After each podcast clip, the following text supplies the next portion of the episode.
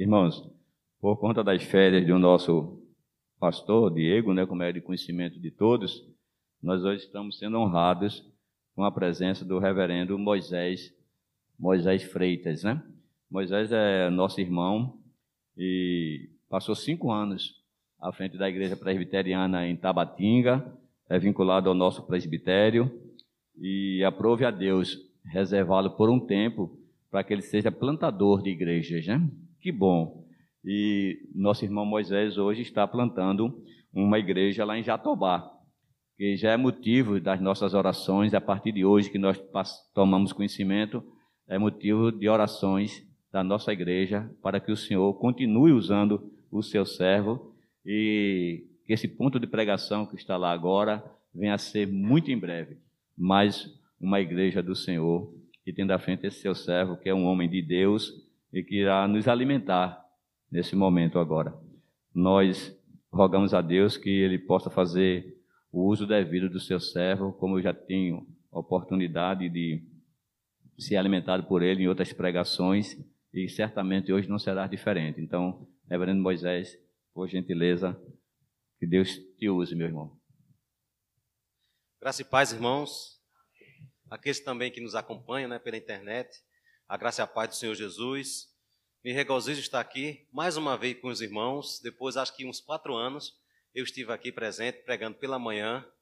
E aprove a Deus é, aceitar o convite do pastor, né, Diego, e trazer uma mensagem da parte do Senhor para o coração dos seus filhos, das, de suas filhas, daqueles que aprove a Deus chamar para a salvação. Então, queridos, o texto que eu separei aqui para meditarmos, os irmãos aí que estão com Bíblia na mão e aqueles também que nos acompanham pela internet, é o Evangelho de Lucas. Os irmãos vão aí para o Evangelho de Lucas, capítulo 5. Vamos ler do versículo 1 ao versículo 11. Evangelho de Lucas, capítulo 5, do primeiro versículo ao versículo 11.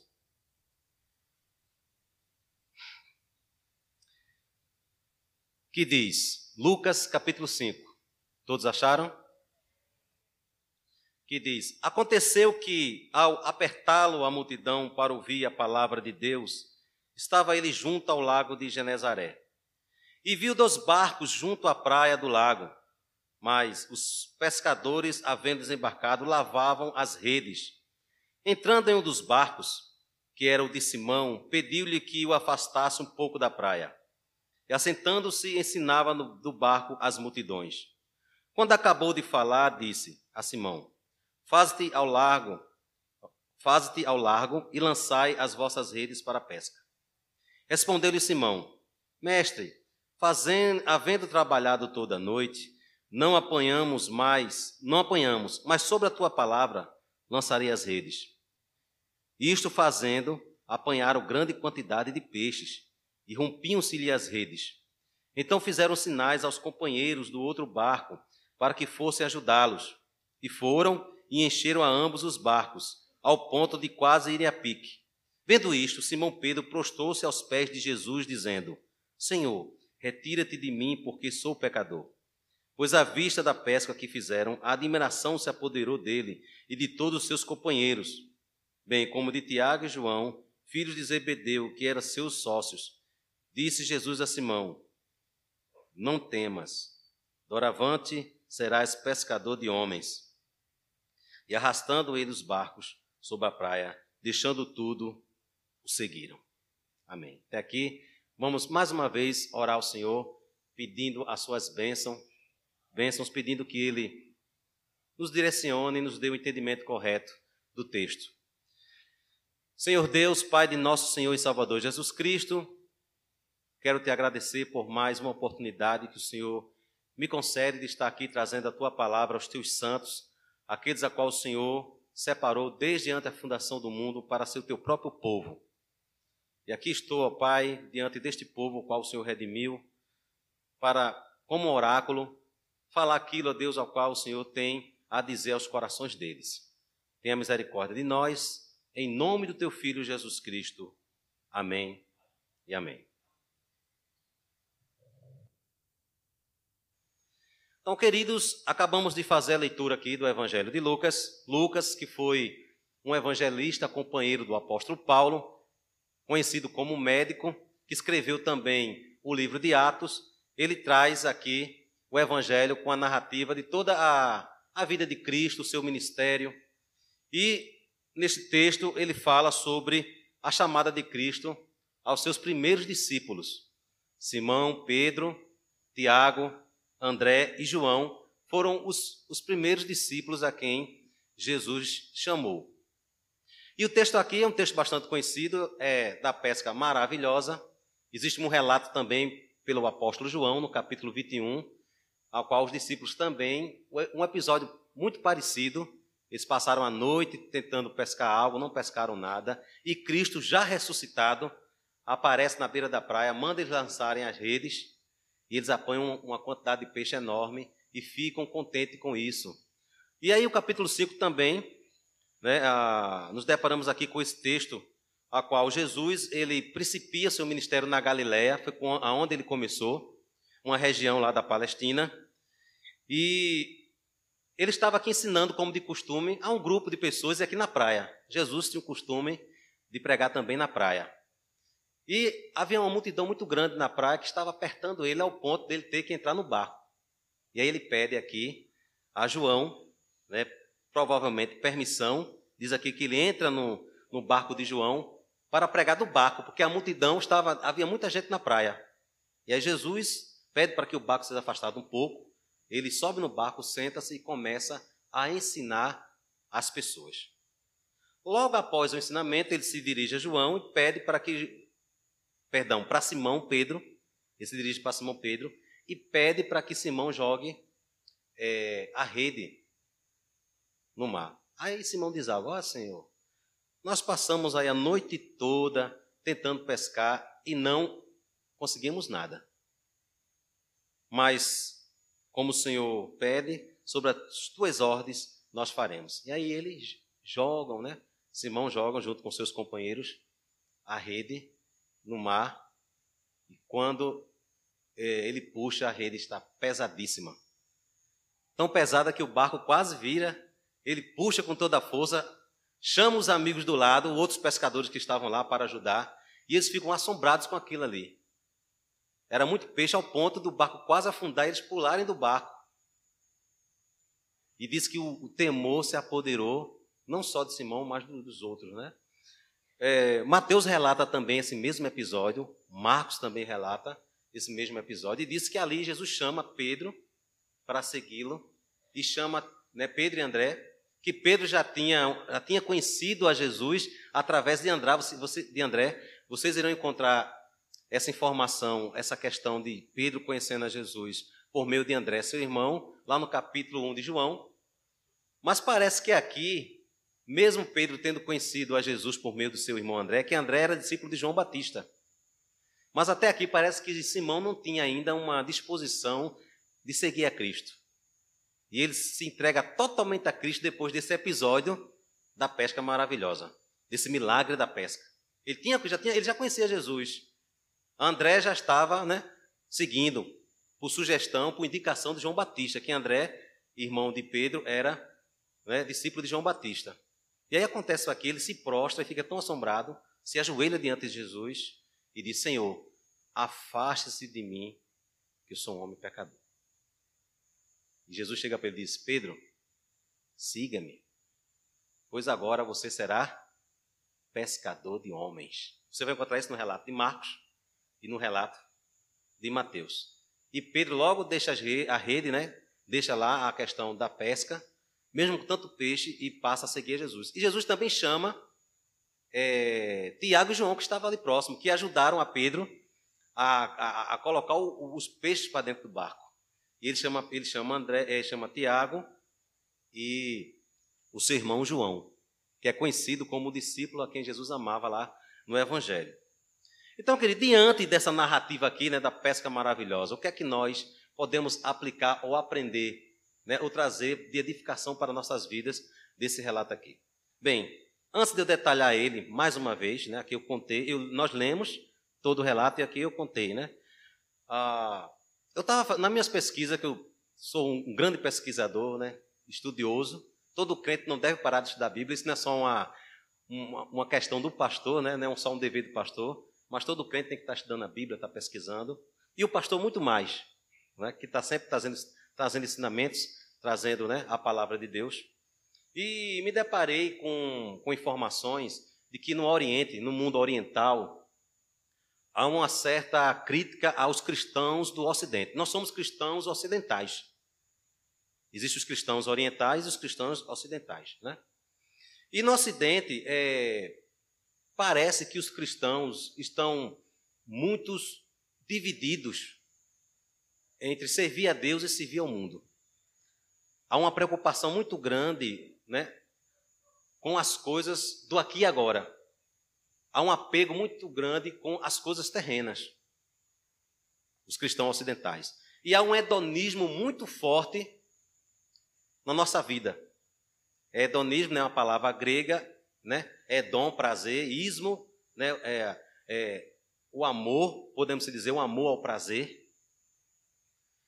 E nós vemos que os ocidentais, eles são muitos assim, é, apegados a buscar o prazer, ao, ao, é, a querer conforto, a, a, querer, a querer serem prósperos, a querer, né? Nós temos essa preocupação de, de sermos bem-sucedidos nos estudos, ser bem-sucedido no trabalho e poder construir, construir, conquistar, ter sucesso. Essa tem sido a meta do homem ocidental. Mas será que os, o, a, a, civilização, a sociedade oriental não tem também essas metas? Tem. Mas estou falando aqui de cristãos, né? quando se trata de cristãos. O homem no seu natural, ele é hedonista, ele é amante do prazer, do conforto. Mas estou falando aqui de cristãos. E os cristãos orientais é, têm visto que os ocidentais têm caído nesse erro. Porque nós somos chamados para quê?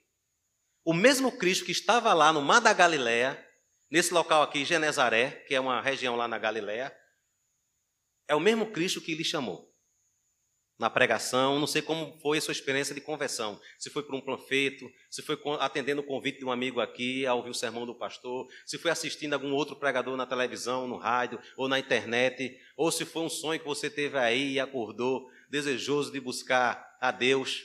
Não sei como foi que Cristo, como foi sua experiência de conversão. Ou se foi na infância mesmo, passou a infância na igreja, um amigo, um vizinho, um parente, uma mãe, um pai lhe trouxe, e no decorrer da sua experiência, desde, desde a infância, você foi aprendendo sobre o Senhor e foi se convertendo. Esse mesmo Cristo que chamou Simão Pedro, Tiago, João e André, lá no lago de Genezaré, é o mesmo que chamou você.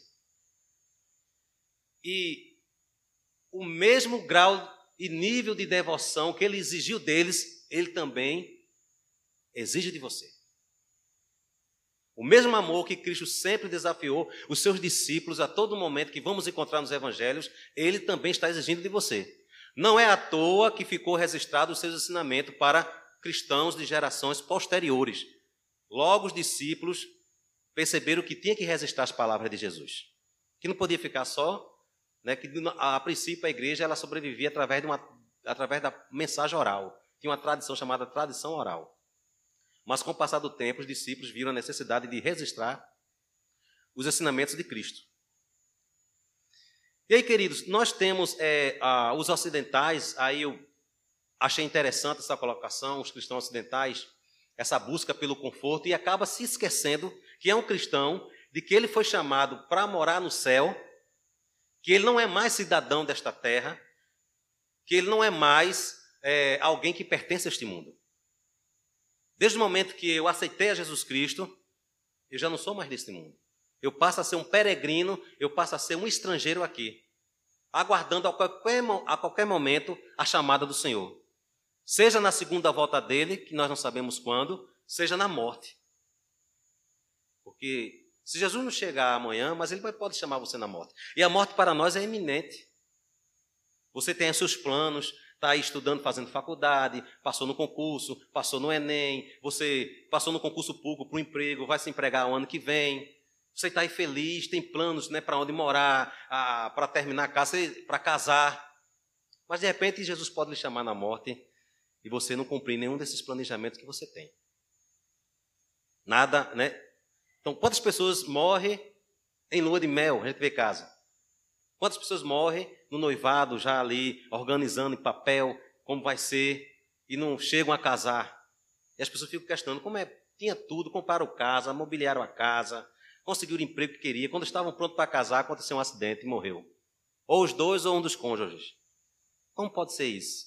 E aí as pessoas questionam a Deus, né? Como é que Deus permitiu uma coisa dessas? E aí, meus irmãos, cada vez mais que você vai se apegando a esse mundo como cristão, você já passa a vivenciar um cristianismo incorreto. Um cristianismo que não é autêntico. Quando você é apegado às coisas do mundo. Você, não, você foi chamado para desapegar das coisas do mundo. Mas quando você é apegado às coisas do mundo e não começa a discernir por que, que Cristo lhe chamou, para que Cristo lhe chamou, aí você vai começar a sofrer. E vai ser um tipo de sofrimento que não agrada a Deus. Como assim, pastor? Né? Dificilmente você vai ver alguém chorando porque não está tendo conversões na igreja, alguém chorando de ansiedade porque Jesus ainda não voltou, alguém chorando pelos missionários que estão lá sofrendo, orando por eles, sofrendo porque a palavra de Deus não está sendo tão propagada. Você vê pessoas chorando porque não conseguiu aquele emprego. Tem, tem até emprego, ganha bem, está se vestindo, mas não está satisfeito. É aquele vazio. E aí fica questionando Deus, achando que Deus não está com ele, porque Deus não dá aquele emprego que ele queria, que não dá aquela mulher que ele queria, que não dá aquele esposo que buscava, que não dá aquele, aquele, aquele curso que tanto sonhava para dar condições de comprar aquela roupa, para dar condições de comprar aquele sapato, para dar condições de comprar aquela casa, para dar condições, sei lá o quê. E aí começa a ficar um bocado de cristãos frustrados, cristãos materialistas, servindo a um Deus estranho, que ele acha que estão servindo ao Cristo, que apareceu a João, Tiago e André no lago de Genezaré, mas ele está servindo a um outro Deus que não sabe disso, não tem discernimento disso. Aí ele sofre. Se brincar, comete até suicídio. Se perder o emprego, vai cometer suicídio. Porque o coração dele está onde? E Jesus disse: Onde estiver o teu tesouro, aí estará o teu coração. E aí a questão: onde está o teu coração, meus irmãos e minhas irmãs? Jesus chamou você de fato? Ou apenas a igreja uma modinha, é um, é um costume, ou é um, uma superstição que você tem, ou apenas é um medo de escapar do inferno? Você vê para a igreja com medo de ir para o inferno, mas vive como qualquer mundano. Doido que chega sexta-feira para tomar uma. Sextou. Não é? É vive aquela coisa, só pensando no aqui e agora. Só buscando o conforto, fugindo de qualquer problema. Problema não pode acontecer na minha vida. Doença não pode vir para a minha vida. Crise financeira não pode acontecer comigo. E aí Cristo chega, meus irmãos, para é, os, para os discípulos e diz o seguinte, né, para aqui Pedro diz, que eles largassem as redes. Você já largou a sua rede? Pedro estava lá no negócio dele. Ele ganhava dinheiro com aquilo, ele pagava os impostos com aquilo, ele sustentava a família dele com aquilo. Jesus chega e diz: larga a rede. A rede tá, o barco está cheio de peixe, Senhor. Largue a rede. Porque nada que venha para nós, irmãos, tudo que vem à sua mão, é Deus que está trazendo. Não é de você. Não é pela sua intelectualidade, sua saúde. Se você tem saúde, é Deus que está dando. Porque Deus pode tirar sua saúde amanhã. Deus pode, né? Se você é uma pessoa sábia, inteligente para ganhar dinheiro, para ganhar, né?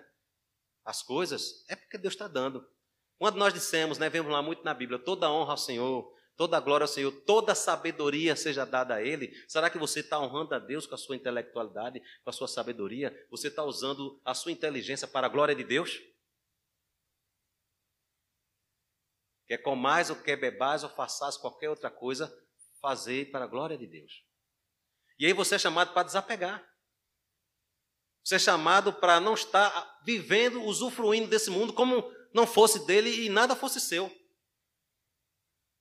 Paulo fala a Timóteo, né? Os irmãos abram aí Timóteo. Nós vamos viajar um pouquinho na Bíblia. Primeira carta de Paulo a Timóteo.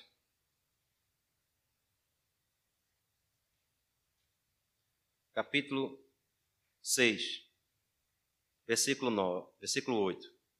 Vamos ler é, a partir do versículo 7, né?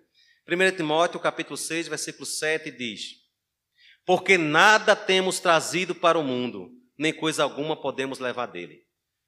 Então você está aí, construiu uma bela casa. É interessante que eu já vi tantos casos de pessoas, tanta coisa dentro de casa que ele colocou, que ele conseguiu com o esforço dele. Mas quando morre, fica lá a discussão da família. Vai ficar para quem? Aí leloa, dá fim, né? bota para o bazar para vender. Você é apegado com aquela sua coleção de livros, né? com aquela sua coleção de motos, com aquela sua coleção de sapatos, tudo que você tem, morre, a família vende. Vai para o leilão, vai para o bazar, é doado, a casa é vendida. Nada trazemos, nada poderemos levar quando morremos. Tendo sustento e com quem nos vestir, estejamos contentes. Ora, os que querem ficar ricos caem em tentação e cilada e em muitas concupiscências insensatas e perniciosas, as quais afogam os homens na ruína e perdição. Porque o amor do dinheiro é a raiz de todos os males, e alguns nessa cobiça se desviaram da fé. Veja, irmãos, tem crentes que se desvia por causa de dinheiro, por causa de status, por causa das coisas terrenas por amor ao presente século, século abandonam a Deus. Muitos nessa cobiça se desviaram da fé. O amor, a constância é a mansidão. Combate o bom combate da fé. Toma posse da vida eterna, para a qual também foste chamados, e de que fizeste boa confissão perante muitas testemunhas. Veja, quem aqui fez profissão de fé? Todos aqui fizeram profissão de fé. Dê testemunho do chamado de Deus na tua vida renegando as paixões do mundo, renegando as coisas materiais, não sendo apegadas a elas. Você não foi chamado para viver escravizado pelas preocupações do dia a dia, meus irmãos. Vocês não foram chamados para viver é, servindo né, ou querendo apenas sucesso nesta vida. Vivendo em função da prosperidade do bem-estar, do ser bem-sucedido. Você não foi chamado para isso. Se Deus lhe aprover que você seja bem-sucedido em alguma coisa, amém, vai ser assim. Mas que você faça disso algo para servir a Deus, um meio de dar testemunho de Deus naquilo que Deus lhe dá. Nós não fomos chamados para o sucesso material. Essas coisas acontecem naturalmente pela graça de Deus. Nós não fomos chamados para ambicionar nada aqui. Porque o mundo passa, como também a sua concupiscência. A sua concupiscência. Mas aqueles que fazem a vontade de Deus é que permanecerá para sempre. E aí Cristo ele deu exemplo desta verdade, vivendo de, de forma humilde, sem estar pegado com nada aqui. Se tiver você essa visão, isso vai melhorar até seu caráter, vai fazer você ser, vai melhorar você até como pessoa. Porque quando a pessoa é pegada com as coisas desse mundo, ela é avarenta, não satisfaz né, com pouco, com necessário, é pirangueira, pão dura, não divide, não é aberta para as pessoas, é capaz de matar por causa de um bem, é capaz de pisar em cima das pessoas por causa de um cargo. Porque o coração dela está nessas coisas e não em Deus. É de fato, essas pessoas as que agem assim, pisa as pessoas por causa de cargo, de status, se acha melhor porque tem uma posição no trabalho, ou até na igreja se acha melhor, se acha no direito de pisar as outras, porque tem uma intelectualidade ou uma formação melhor. Você não está cumprindo o chamado de Cristo. O chamado de Cristo não é só para você sentar nesses bancos e cantar aqui, esses louvores lindos, maravilhosos. O chamado de Cristo é você se abnegar. Se esvaziar, assim como Cristo se esvaziou da sua glória sendo Deus, você é chamado todo dia para se esvaziar de si e dessas coisas daqui, se desprender dessas coisas daqui. Tendo que o que comer e com o que se vestir, esteja contente com isso. E não pisar os outros, matar os outros pelo reino da terra. Você não é mais da terra, meu irmão. Largue a rede. Largue a rede logo, se você está agarrado ainda, sem querer soltar para seguir a Cristo. Diz o texto que eles deixaram tudo e o seguiram. O que é que falta você deixar? Seu orgulho, sua presunção, sua soberbia, sua avareza, seu materialismo. O que é que falta você deixar? Você é cidadão do céu?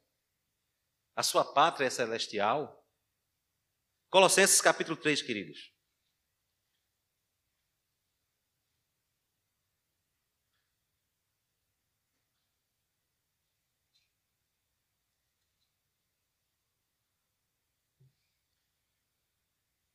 Do versículo 1 ao 4.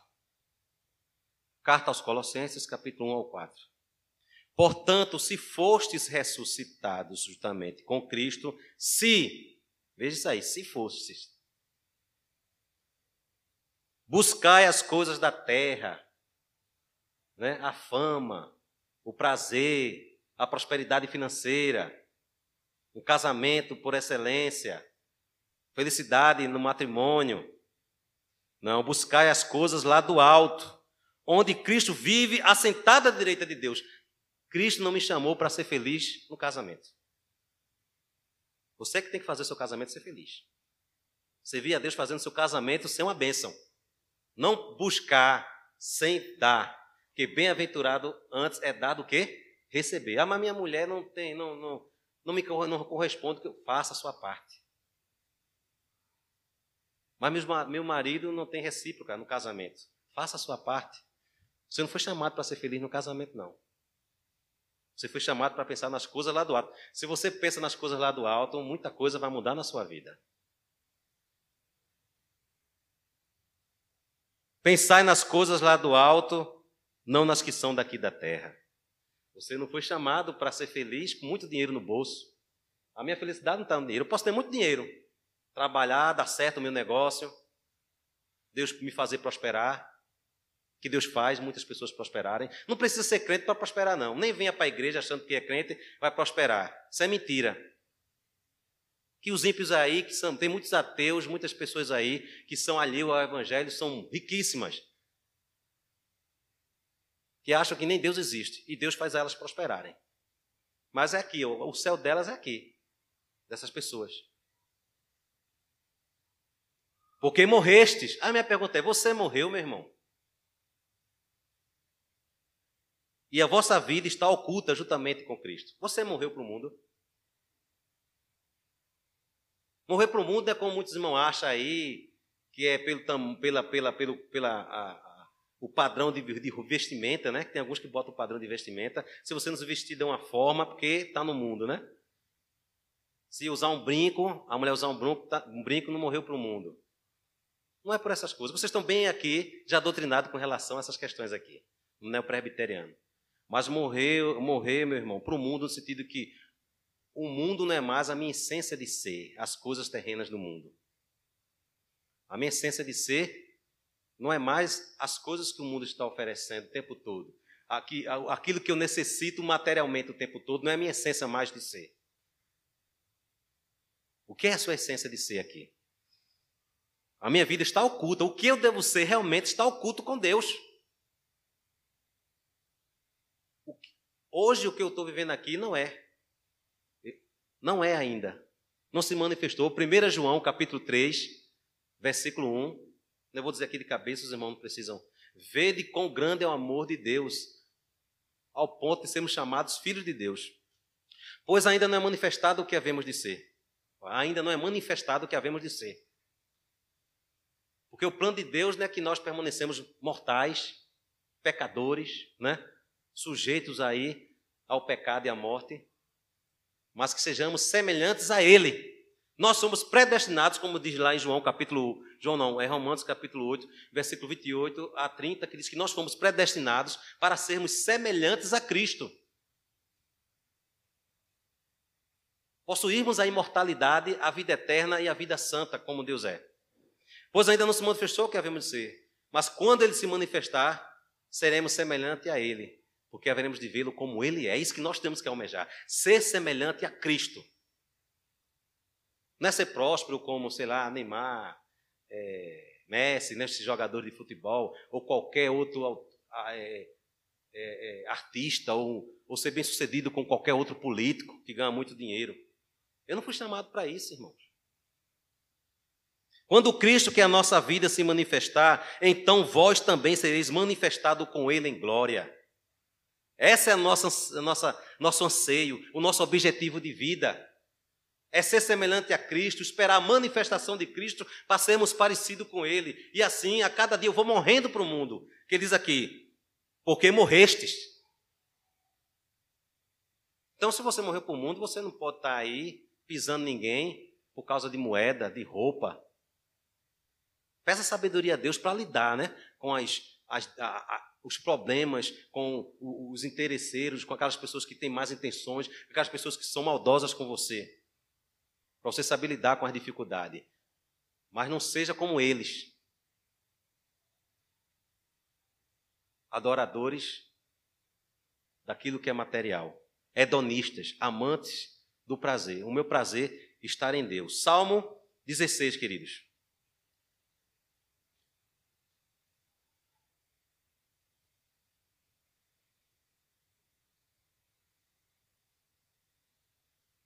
Salmo capítulo 16.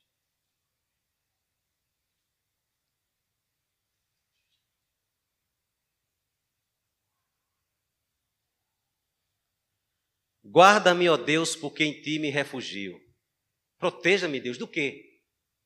Deus é o meu refúgio. É aquele a quem nós devemos né, estar, é, é, depositar a nossa confiança. Que Deus possa me guardar do quê? De mim mesmo, a começar de mim mesmo. Porque a nossa tendência é fazer aquilo que Deus não se agrada. Diga ao Senhor: Tu és o meu Senhor, outro bem não possuo senão a ti somente. Até acabou de cantar algo parecido aqui, não foi? Eu não tenho nenhum bem, nem outro. Nada eu tenho, irmãos. O meu bem maior é Deus.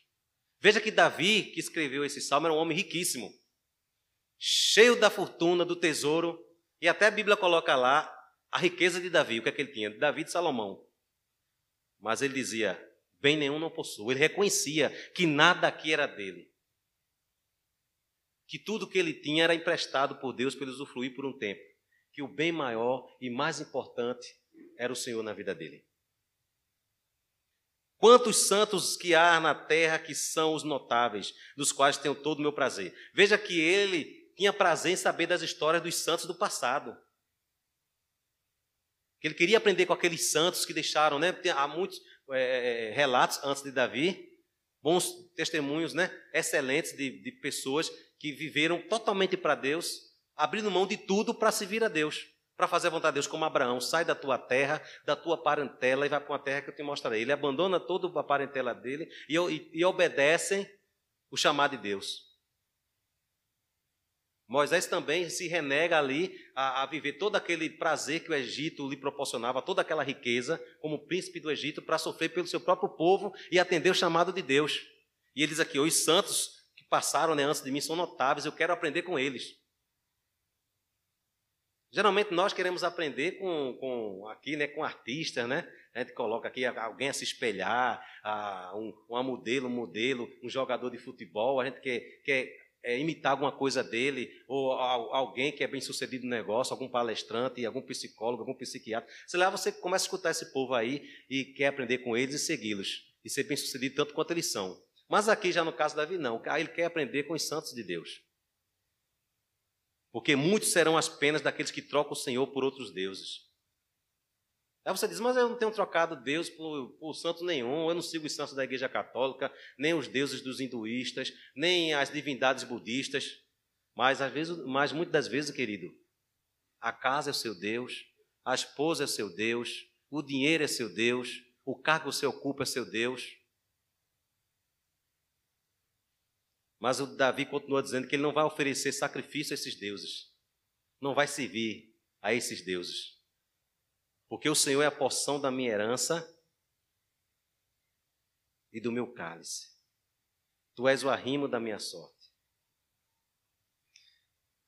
Caem as divisas em lugares amenos e muito linda é a minha herança. Bendiga o Senhor que me aconselha, pois até durante a noite o meu coração me ensina. O Senhor tem sempre a minha presença Estando ele à minha direita, não seria abalado. Alegre-se o meu coração e o meu espírito exulta, até o meu corpo repousará seguro. Então veja um homem que está aqui dizendo que todo o prazer dele é em Deus. Você não vai ver Davi dizendo em lugar algum, porque em coisa material eu me delicio, eu, eu me preencho, eu estou completo, na minha coroa, na minha posição de rei, nas minhas vitórias, nas minhas conquistas. Você vê Davi canto nenhum falando isso. Ele sempre dá crédito a Deus. Veja no versículo 11: Tu me farás ver os caminhos da vida. Na tua presença há plenitude de alegria e na tua destra há delícia, delícias perpetualmente. Porque as delícias daqui da terra são passageiras, não é? Passam. Mas na presença do Senhor há plenitude de alegria. Não é no carnaval que há plenitude de alegria. Não é num show, seja de qualquer cantor aí, famoso que há plenitude de alegria. Não é no sexo que é a plenitude de alegria. Não é ganhar muito dinheiro que é a plenitude de alegria. A plenitude de alegria, essas coisas dão, né? Conforto, alegria, prazer temporários. Mas a plenitude da alegria, só Deus é quem pode dar. E aí, se você tem a Deus como a plenitude da sua alegria, você vai estar disposto a largar a rede a todo momento. Qual é a rede que você está segurando, irmão? Não quer soltar. Que impede você servir ao Senhor com alegria, servir ao Senhor da forma que eu agrado. Qual é a rede? Pense você mesmo. Se pergunte. Que tem pedido de você servir a Deus de uma forma que de fato o agrada. Que faça você seguir ao Senhor. Como ele aqui exige. E eu falei, né, que as exigências de Cristo não foi apenas para o discípulo dele. Aquela exigência naquele nível, grau, que ele fala: quem amar pai, quem amar irmão, quem amar irmã, e bens mais do que a mim, esse não é digno de mim. Aquele que quiser me seguir, renuncie a si mesmo, tome a sua cruz e siga-me, e siga-me. Essa palavra é para você também. Aquele que quiser me seguir. Você está fazendo isso diariamente? Você de fato está seguindo Jesus do lago de Genezaré? Ou algum outro Jesus que você concebeu, criou, imaginou e está servindo e acha que é o Jesus da Bíblia, que é o Jesus do Salmo 16, que é o, o Senhor do Salmo 23. O Senhor é meu pastor, nada me falta. Né? Que a ideia ali é não no sentido como os neopentecostais entendem, né? muitos neopentecostais. O Senhor é meu pastor, não vai me faltar saúde, não vai me faltar dinheiro, não vai me faltar nada disso, é mentira. Se você acreditar nisso, vai ter frustração, angústia. E aí tem muitos crentes que vivem angustiados, queridos. Vivem para baixo, depressivos. Porque o coração dele está na terra. Ele ainda está infanto, infantil.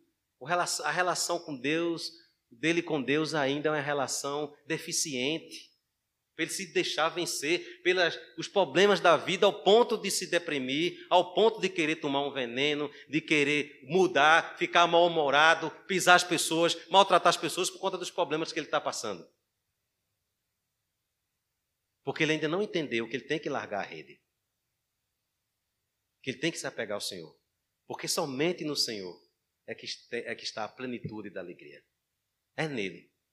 Se você não entender isso, vai sofrer muito aqui. E pode acabar não ser uma pessoa do céu.